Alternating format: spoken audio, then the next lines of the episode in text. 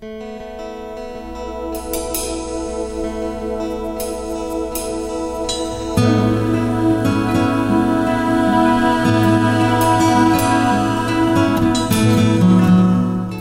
eu compartilhar com você a leitura de um trecho do Evangelho que está em Lucas, capítulo 7. A gente vai ler apenas do verso 11 ao 13. Diz assim: Logo depois, Jesus foi a uma cidade chamada Naim. Com ele iam os seus discípulos e uma grande multidão.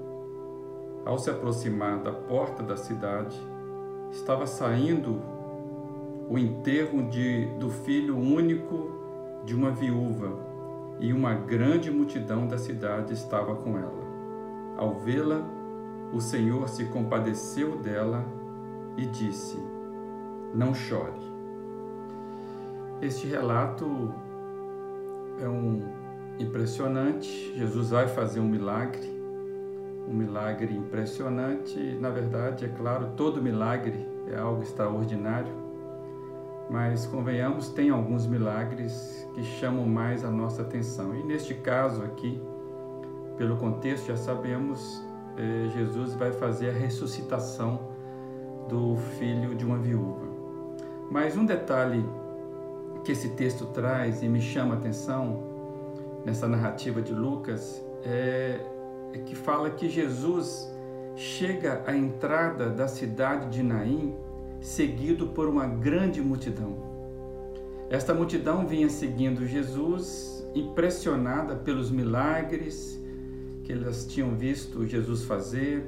Era uma multidão então alegre, festiva, no mínimo falante, elétrica eram pessoas que estavam animadas com os feitos, com os gestos, com as palavras daquele novo rabi chamado Jesus.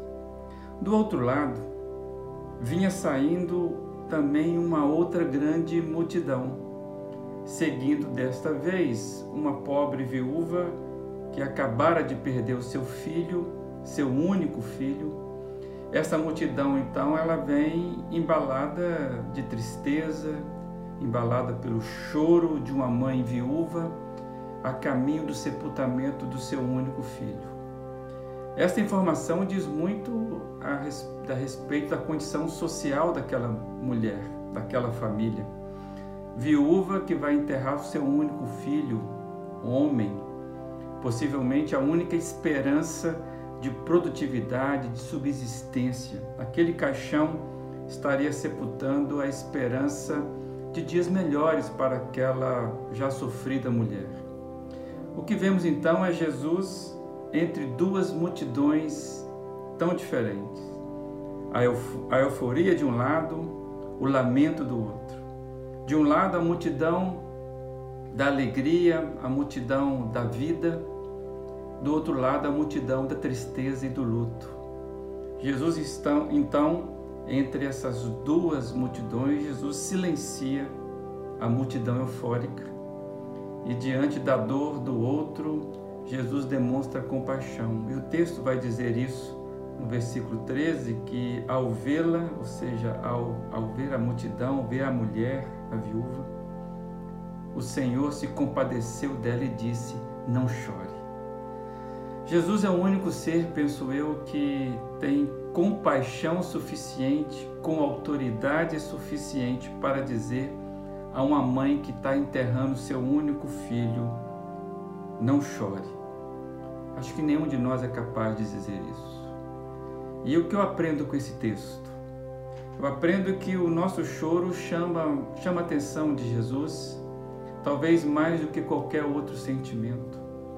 Eu aprendo que Jesus enxerga com olhar de compaixão as nossas dores. As nossas dores são completamente identificadas e respeitadas por Jesus. Que o nosso choro, por mais legítimo que seja, precisa ouvir Jesus dizer que chegou o tempo do consolo. Pessoal, diante do sofrimento alheio, eu preciso ser sensível. Eu aprendo isso. Ser solidário, partilhar o ombro e ser canal de, de bênção, ser canal de apoio, ser canal que faça a voz de Jesus audível. Chegou o tempo do não chore. Sermos canais para abençoar as pessoas nesse tempo. O texto segue dizendo que Jesus ressuscita o filho, ele o entrega à sua mãe e também narra o que aconteceu com as duas multidões. Elas viraram um único movimento. O verso 16 vai dizer que todos ficaram cheios de temor e louvaram a Deus. Diziam eles: Deus interveio em favor do seu povo. No tempo certo, Jesus faz o encontro das duas multidões e eles produzem o mesmo sentimento, gratidão e louvor. É isso que ele faz conosco, é isso que ele faz com os nossos lamentos. Vamos viver o tempo do choro, com certeza, mas também vamos fazer o coro que se alegra com Jesus. Jesus é fantástico. Ele faz com que as duas multidões, eufórica e de lamento, se transforma em louvor e gratidão. Esse movimento ele pode fazer comigo e com você. Tenha um bom dia na presença desse Jesus fantástico.